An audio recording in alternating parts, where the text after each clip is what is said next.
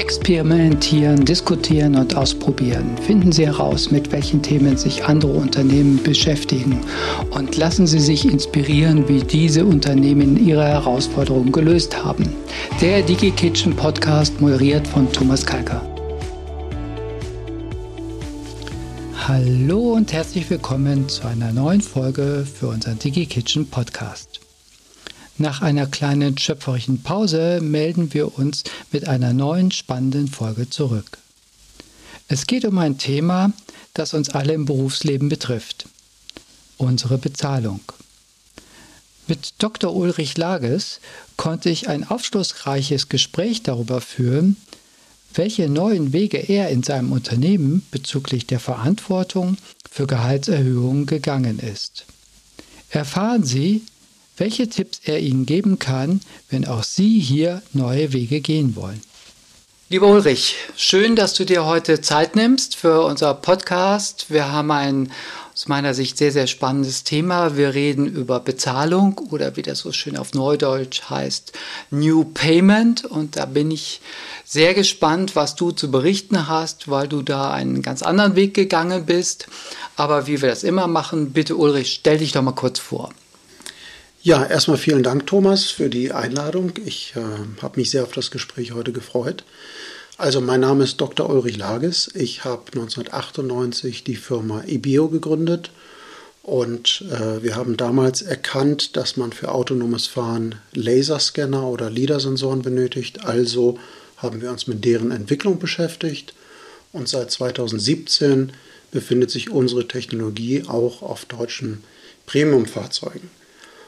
Äh, Im letzten Jahr haben wir leider aufgrund äh, des zunehmenden Kapitalbedarfs bei der Weiterentwicklung der Sensoren sind wir ins Straucheln gekommen und mussten dann Insolvenz anmelden. Seither helfe ich äh, jungen Startups mit der Erfahrung, die ich in den letzten 25 Jahren erworben habe, ihre Ideen in den Markt zu bringen, sowohl in der Industrieautomation als auch im Automotive-Bereich. Hm. Also vielen Dank. Ich denke, auch das ist ein ganz spannendes Thema, gerade für die sag mal, jungen Unternehmerinnen und Unternehmer, die Erfahrungen, die du dort schon gesammelt hast, äh, da mal einfließen zu lassen. Aber ich denke, da machen wir einen separaten Podcast. Heute widmen wir uns dem Thema New Payment. Und ja, du weißt, unser Podcast heißt DigiKitchen weil wir sagen, in der Küche finden die besten Gespräche statt. Äh, der Küche ist ein Ort der Zusammenkunft. Und von daher, Ulrich, auch an dich die Frage, was verbindest du mit der Küche? Ja, die Küche ist für mich äh, ein, ein Stehtisch oder zwei und dann äh, wenig Küchengeräte. Man trifft sich zufällig, man kommt ins Gespräch und äh, ich halte das auch ganz für ganz wichtig für den Austausch innerhalb äh, eines Unternehmens.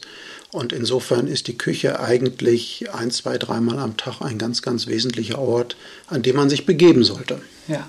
Für informellen Austausch, für vielleicht kurze Besprechungen, die man dort macht, um dann halt vielleicht auch mit dem wieder an seine Arbeit zu gehen. Richtig, richtig. Ulrich, wir wollen uns dem Thema Gehalt oder New Payment widmen.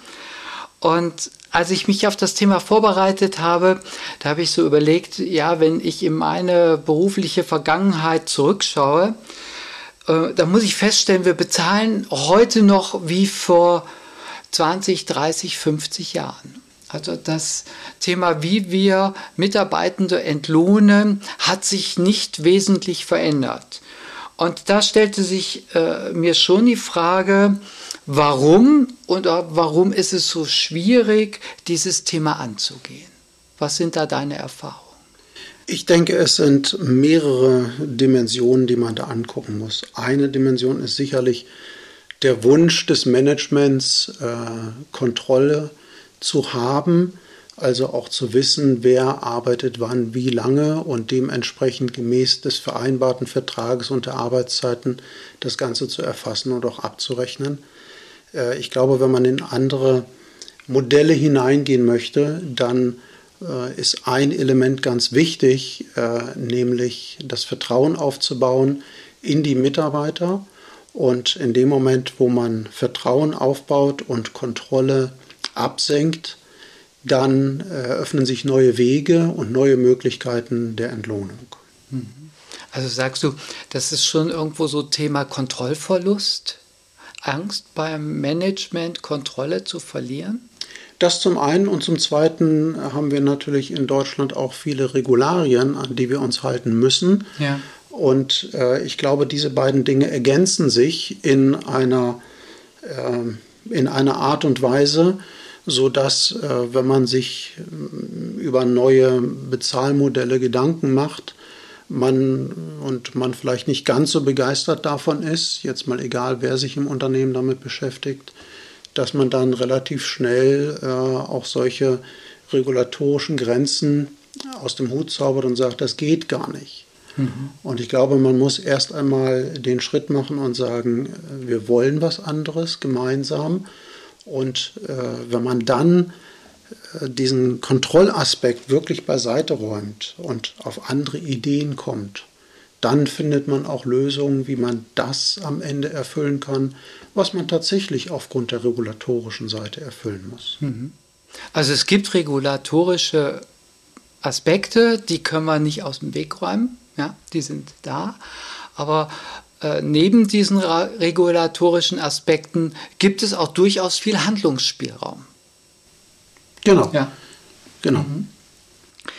Die Frage, die, die ich mir dann gestellt habe, derzeit ist unser äh, Entlohnungssystem äh, sehr stark nach äh, Geld für Zeit geprägt. Ja? Ich habe eine gewisse Arbeitszeit, sei es 40 Stunden, 32, 35, wie auch immer. Und für diese Zeit bekomme ich entsprechend Geld. Und die Frage, die ich mir natürlich dann gestellt habe, ist, hm, ist das gerecht? Ja, weil äh, egal, was ich mache, wie viel ich mache, ich bekomme erstmal das gleiche Geld. Zwei Personen, die den gleichen Job machen, bekommen für die Zeit das gleiche Geld. Und die Frage, die ich mir dann gestellt habe, kann es eigentlich eine gerechte Bezahlung geben? Was sind deine Erfahrungen diesbezüglich? Ich denke, man muss diesen Aspekt aus zwei Richtungen betrachten. Äh, ich sehe mich als Unternehmer.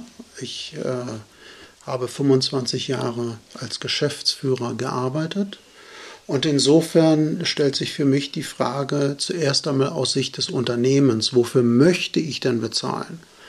Und äh, als Unternehmer möchte ich nicht wirklich dafür bezahlen, ob jemand mehr oder weniger Kinder hat, ob er äh, Mann oder Frau ist, äh, welcher Religion er angehört. Das sind alles Themen, die mich überhaupt nicht interessieren. Als Unternehmer interessiert mich die Qualifikation eines Mitarbeiters, einer Mitarbeiterin. Mich interessiert, äh, welche Leistung jemand erbringen kann und auch dem Aspekt der Leistung muss man weiter untergliedern.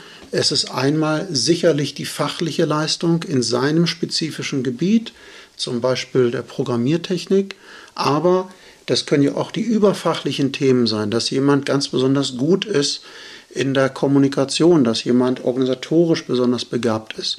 Das heißt also, worin besteht die Leistung? Ich als Unternehmer möchte gerne einen Mitarbeiter, eine Mitarbeiterin dafür bezahlen, im Wesentlichen dafür bezahlen, welche Leistung jemand erbringt. Und da liegt aber natürlich die Herausforderung, dass äh, wenn ich 400, 500 Mitarbeiter habe oder noch mehr, ist es mir unmöglich, dort einen objektiven Vergleich herbeizuführen. Also war unsere Überlegung, dass wir diese Frage nach einer gerechten Bezahlung übertragen auf die Mitarbeiter selber. Und dort, äh, glaube ich, sind es ganz andere Dinge, die eine Rolle spielen. Das erste ist das emotionale Empfinden. Empfinde ich mein eigenes Gehalt, was ich bekomme, eigentlich als gerecht? Und wenn ich da irgendwie ins Straucheln komme, weil ich von irgendwo anders was anderes gehört habe, weil mein Kumpel viel mehr verdient und so weiter, dann fange ich an darüber nachzudenken, wie sieht das eigentlich aus, was bekommen eigentlich andere, was könnte ich woanders am Markt bekommen und darüber, dafür muss ein Unternehmen natürlich eine Antwort finden. Und ich glaube, dass es äh, sehr schwierig ist, eine zentralisierte Antwort zu finden, sondern dass es leichter ist, wenn man die Antwort äh, in die Hände der Mitarbeiter gibt. Also da würde ich gerne noch mal so ein bisschen auch reingehen, Ulrich, weil du hast schon einen ganz spannenden Aspekt gesagt. Du hast gesagt, du als Unternehmer, was dir wichtig ist, dahingehend, wie du, was du entlohnen möchtest. Und dass du ja mit deinem Unternehmen viele Mitarbeitende hattest und äh, quasi dich ja auch gar nicht mehr aufgrund der Vielzahl der Mitarbeitenden in der Lage gesehen hast, jeden Einzelnen zu beurteilen und zu sagen, ja, wie könnte ich den entlohnen? Und was ich jetzt rausgehört habe, du bist dann einen ganz anderen, ganz neuen Weg gegangen, nämlich du hast äh, diese Entscheidungskompetenz, so hatte ich dich verstanden, auf deine Mitarbeitenden übertragen. Ist das korrekt so? In einer vereinfachten Form ausgedrückt kann man das so formulieren. Ja. Äh, ich würde es vielleicht etwas differenzieren insofern, als dass wir das so natürlich nicht vollumfänglich gemacht haben, weil äh, das funktioniert wiederum auch nicht, äh, mhm. weil natürlich Mitarbeiter dies nicht gewohnt sind, weil Mitarbeiter gar nicht die Rahmenbedingungen kennen, denen man dort auch unterlegt und natürlich auch die finanziellen Interessen des Unternehmens gar nicht an dieser Stelle wirklich hinreichend beurteilen können. Aber äh, es war die Überlegung, dass wir gesagt haben, äh, dass bestimmte Themen schlichtweg äh, durch Mitarbeiter besser und einfacher entschieden werden können und dass es sicherlich auch zielführend ist, die Mitarbeiter signifikant an diesem Prozess zu beteiligen und äh, daraus oder darauf basierend kommt man dann halt zu neuen Ansätzen. Mhm. Das heißt, das, das hat mich schon auch so ein bisschen äh, habe ich mich gefragt, was gab es so an Herausforderungen? Du sagtest erst, ja, nicht jeder ähm, hat vielleicht da, sag mal, auch die Kompetenz, diese unternehmerischen Entscheidungen entsprechend zu äh, treffen. Dementsprechend bedarf es einer gewissen Qualifizierung der Leute, die das zukünftig in die Hand nehmen. Ähm, hast du da äh, gewisse Qualifizierungsmaßnahmen äh, eingeleitet? Was waren das so an Herausforderungen? Wie bist du das angegangen? Also grundsätzlich ähm, haben wir die Erfahrung gemacht, dass äh, wenn man den Mitarbeitern Entscheidungsspielraum gibt, dass nicht jeder Mitarbeiter diesen Entscheidungsspielraum wirklich haben will oder ihn tatsächlich äh, wahrnehmen kann. Und ähm, wenn man jetzt mal diejenigen weglässt, die es nicht wollen, dann bei denen brauche ich auch keine Qualifizierungsmaßnahme zu platzieren. Wenn ich also ähm, die anderen zwei Gruppen nehme, nämlich die, die es wollen und es auch können aufgrund ihrer bisherigen Erfahrung, und wenn ich diejenigen nehme, die es wollen, aber die ich qualifizieren muss, dann ist unsere Erfahrung, dann habe ich schon relativ viel, dann habe ich schon ungefähr 70 Prozent der Mitarbeiter, die ich sozusagen mit entsprechenden Aufgaben betrauen kann. Oder noch besser, die sich selber die Aufgaben suchen, an denen sie dann halt auch ihre Entscheidungen fällen. Mhm. Und wenn jemand ähm, sagt, an der und der Stelle brauche ich halt noch eine gewisse Qualifikation, damit ich dort entsprechend mitarbeiten kann. Dann sind wir wieder bei dem, wo wir vorher waren. Sind wir jetzt im fachlichen oder im überfachlichen Bereich? Habe ich also einen C++-Programmierer, der diese Dinge, ich sag mal, in Richtung Organisation oder Management lernen möchte? Ist es aus seiner Sicht erstmal eine überfachliche Qualifikation? Rede ich aber mit einem Manager oder jemand, der in einer Führungsposition klassisch tätig ist, dann ist es vielleicht sein Kerngeschäft, also gar nicht die überfachliche Qualifikation. Wir haben aber schon immer sehr viel Wert darauf gelegt, dass wir gerade im Bereich der Kommunikation äh, und der Frage, okay, wie sehen wir uns eigentlich selber in der Gesellschaft, wie sehen wir uns als Unternehmen, wie gehen wir miteinander um, welche Werte sind uns wichtig, welches Leitbild haben wir im Kopf, anhand dessen wir auch unser tägliches Handeln ableiten. Also ganz wichtig äh, bei IBEO war immer die Frage, wie tun wir etwas? Und diese Dinge, die kann man gemeinsam erarbeiten. Da braucht man keine großen äh, Trainer, die einen auf bestimmte Dinge schulen oder so, sondern das sind Dinge, die kann man sich tatsächlich auch in einem Mitarbeitergespräch gegenseitig mitteilen, wie hat man was empfunden. Und je mehr Offenheit und Vertrauen auf dem Tisch liegt, desto besser wächst das Ganze zusammen. Mhm. Also da hast du, höre ich jetzt raus, in deinem Unternehmen sehr viel Wert drauf gelegt. Und um das jetzt nochmal so zu konkretisieren bezüglich des Themas New Payment, gab es dann dort, wie darf ich mir das vorstellen, ein Kompetenzteam, was sich diesem Thema angenommen hat oder äh, wie habt ihr das da ganz konkret gemacht? Also die, äh, die Grundidee ist, dass zum einen die Mitarbeiter Mitarbeiterinnen am besten wissen, wo ihre tatsächlichen Qualifikationen liegen und dementsprechend auch versuchen sollten, dort, wo sie ihre Stärken sehen und wo sie Dinge gerne tun, dass sie sich an der Stelle besonders ins Unternehmen einbringen.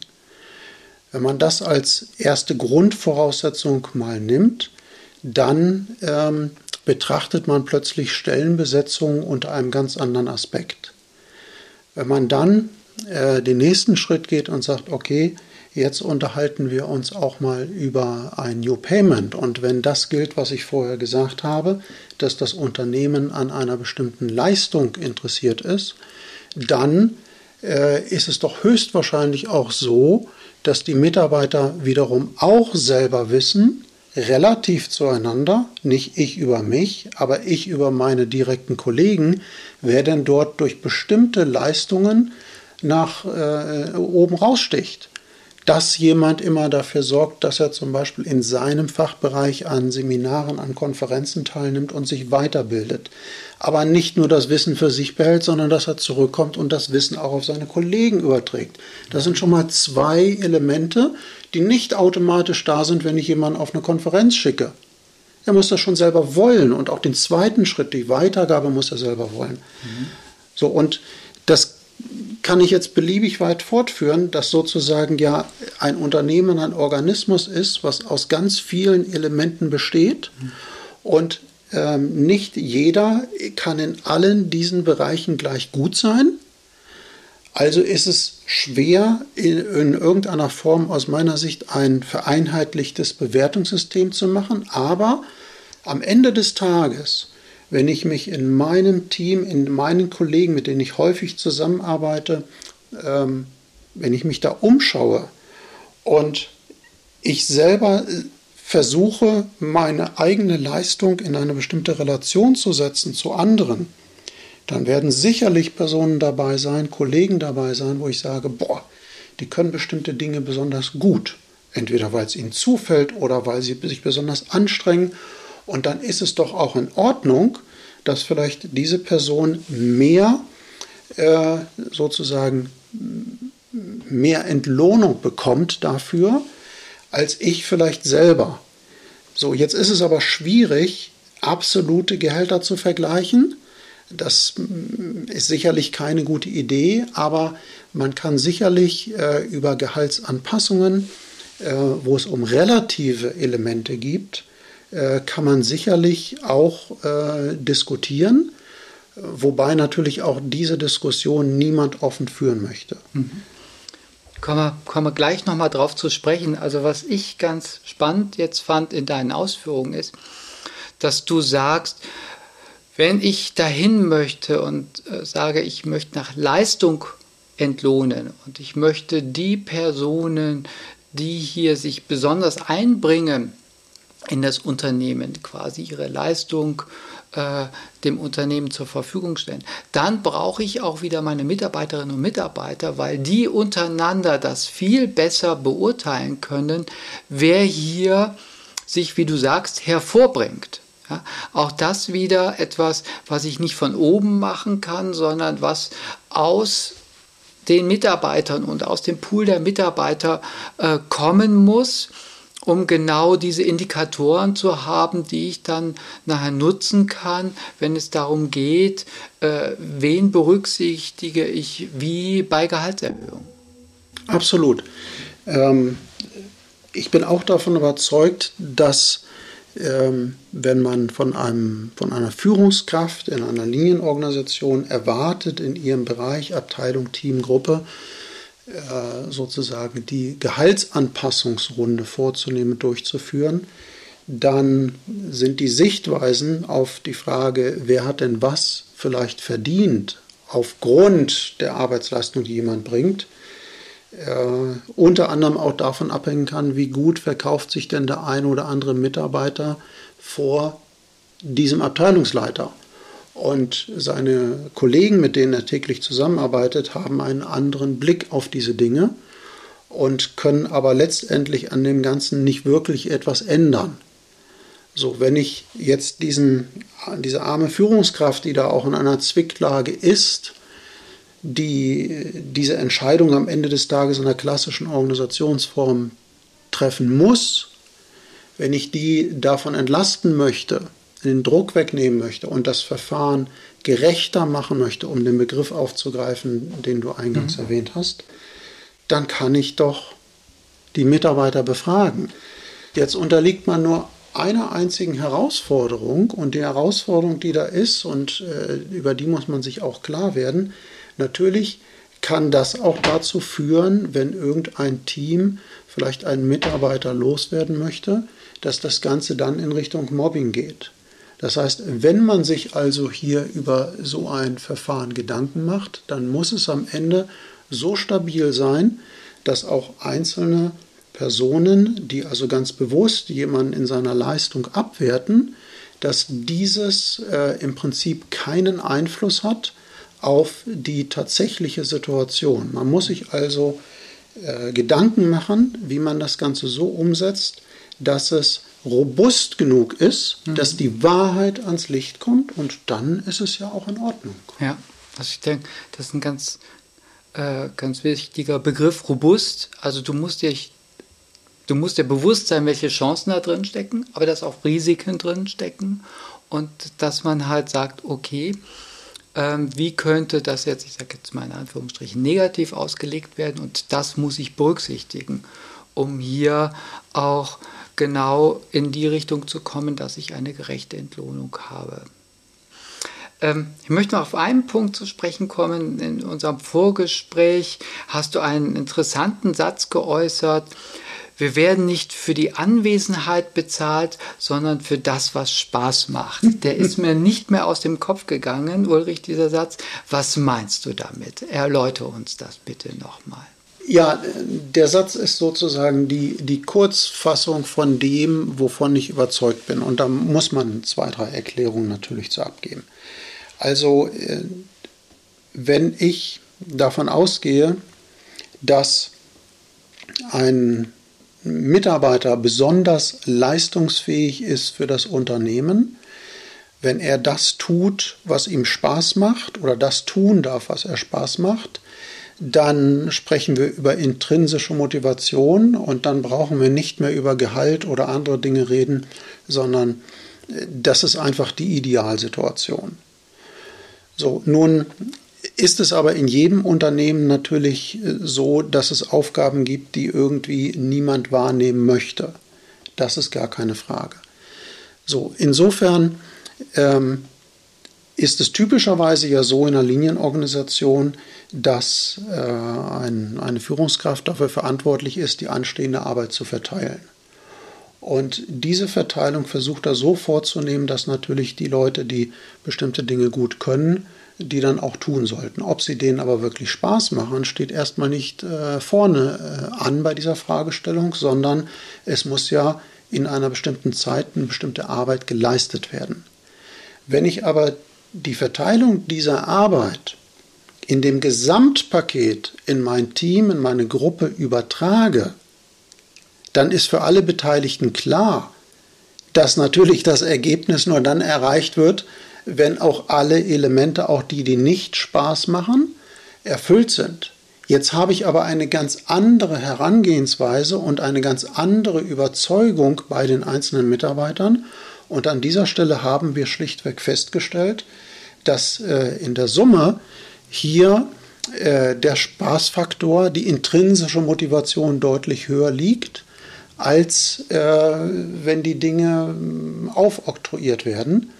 Und das äh, wiederum macht es für alle Beteiligten leichter, ähm, auch äh, für einen, äh, einen Mitarbeiter, der verantwortlich ist für das entsprechende Arbeitsergebnis, indem er die Auseinandersetzung im Team, mit dem Team gemeinsam führt. Und äh, damit haben wir sehr, sehr gute Erfahrungen gemacht. Also auch hier die Verantwortung nach unten geben. Sprich, äh, wenn es darum geht, äh, die Aufgaben zu verteilen, es gibt Aufgaben, die machen Spaß, es gibt Aufgaben, die müssen getan werden. Ich formuliere es jetzt mal so. Und wenn das im Team äh, in der, ich sag mal, einzelnen Organisationseinheit geregelt und verteilt wird, dann gehe ich da wieder mit einer ganz anderen Motivation ran, weil ich natürlich auch die Themen habe, die meine Herzensthemen sind. So habe ich dich jetzt verstanden. Absolut. Also ähm, warum macht es Sinn, diese Fragen im Team zu lösen? Ich schaffe das Höchstmaß an Transparenz. Und erst wenn ich das Höchstmaß an Transparenz erreicht habe, dann kann ich mir auch bewusst machen, oh, ja, das und das macht mir Spaß, aber das muss auch gemacht werden. Und wenn ich mir das jetzt angucke bei meinen Kollegen, dann habe ich höchstwahrscheinlich doch wohl die höchste Kompetenz, diese Aufgabe, die weniger Spaß macht, insbesondere mir nicht so viel Spaß macht, sie doch zu erfüllen, damit die Gesamtaufgabe tatsächlich ins Ziel geführt werden kann und damit das Team tatsächlich erfolgreich ist. Mhm. So, und das geht nur über Kommunikation. Das haben wir schon immer sehr intensiv geschult. Das geht nur über Offenheit. Das geht nur über Vertrauen. Und wenn ich äh, auf diesen Grundpfeilern mein Leitbild aufbaue, dann habe ich auch keine Schwierigkeiten, komplizierteste, schwierigste oder auch sehr unbeliebte Aufgaben in einem Team zur Umsetzung zu bringen. Oder halt natürlich auch solche Aufgaben, wenn es darum geht, äh, wie sieht die zukünftige Entlohnung aus. Absolut, ja. ja. Weil oh. dann halt auch das Vertrauen da ist, die Kompetenz da ist und natürlich die vielfältigen Aspekte, die aus dem Team kommen können, mit einfließen. Genau. Äh, wobei man da äh, aufpassen muss, weil äh, niemand redet gerne über drei Euro mehr oder weniger. Also man braucht sozusagen äh, Wege um den Euro drumherum, die es einem dann ermöglichen, eine Gehaltsanpassung am Ende des Tages vorzunehmen. Aber da gibt es ja auch äh, ganz viele verschiedene Ansätze, auch aus den unterschiedlichsten Unternehmen, wo man halt äh, Kollegen entsprechende äh, Fragen auf Fragen stellt, beziehungsweise wo es vielleicht auch äh, bestimmte Awards gibt, die äh, so als Punktesystem oder sonst wie untereinander verteilt werden. Also die Ansätze, die man dort im Netz findet, sind sehr vielfältig. Die Frage ist, an welcher Stelle wird das zu einem Gesamtsystem, zu einem Gesamtansatz zusammengeführt, der dann auch tatsächlich in die verschiedensten Kompetenzfelder hineingeht. Und hiermit meine ich nicht die klassischen Kompetenzfelder, die man einem Mitarbeiter zuordnet, das und das kann er und hier gibt es zwei Punkte mehr und so weiter, sondern ähm, darüber hinaus äh, dieser Teamgedanke per Definition, dass man den nach vorne stellt und dass das Vertrauen nach vorne gestellt wird. Und je mehr ich sozusagen an diesen Themen arbeite, desto mehr kann ich auch dann den einzelnen Mitarbeitern vertrauen, wenn sie sich über einen anderen Mitarbeiter äußern, dass sie da tatsächlich versuchen, bestmöglich die Wahrheit zu formulieren und nicht in irgendwelche Mobbing-Themen und so weiter hineinzugreifen. Und das kann man dann am Ende des Tages, wenn man solche Themen eingeführt hat, kann man sich natürlich auch die Antworten unter statistischen Aspekten anschauen und dann wird man sehen, äh, wie gut man kulturell dort im Unternehmen eine gemeinsame Denke, ein gemeinsames Verständnis etabliert hat. Das heißt erstmal auch ganz viel Vertrauen aufbauen, äh, sag mal sowohl von oben nach unten als auch natürlich von unten nach oben. Beide Richtungen äh, sind absolut wichtig und natürlich ähm, kann man sich das wünschen in beide Richtungen, aber es gibt natürlich auch Grenzen. Also äh, was ich auch lernen musste, Äh, ich war natürlich rein rechtlich äh, Geschäftsführer. Ich bin rein faktisch derjenige, der das Unternehmen aufgebaut hat im Wesentlichen. Und wenn ein neuer Mitarbeiter eingestellt wird, dann werde ich äh, natürlich auch in diesen Rollen vorgestellt.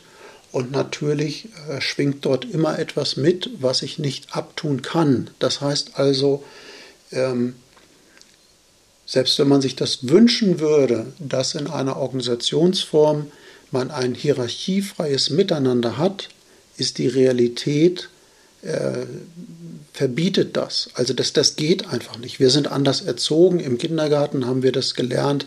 Da gibt es jemanden, der auf mich aufpasst. An der Uni gibt es einen Professor, der entscheidet und so weiter. Wir haben überall diese Hierarchie.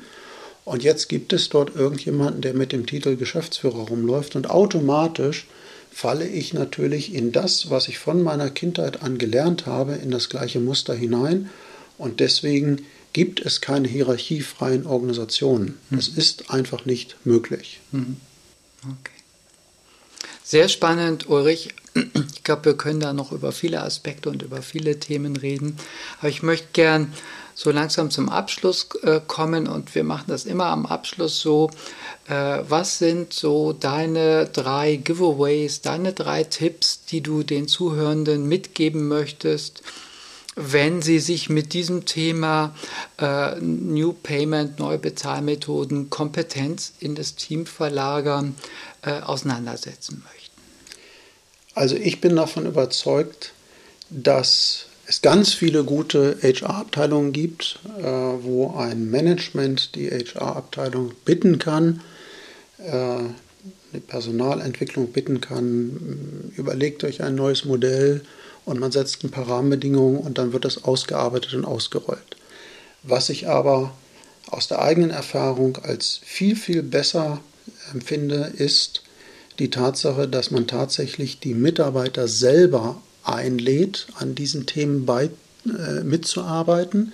Das heißt nicht, dass sie es komplett alleine können, weil natürlich, äh, wenn jemand in der Personalentwicklung sitzt, gibt es dafür ja einen guten Grund. Der hat eine fachliche Kompetenz.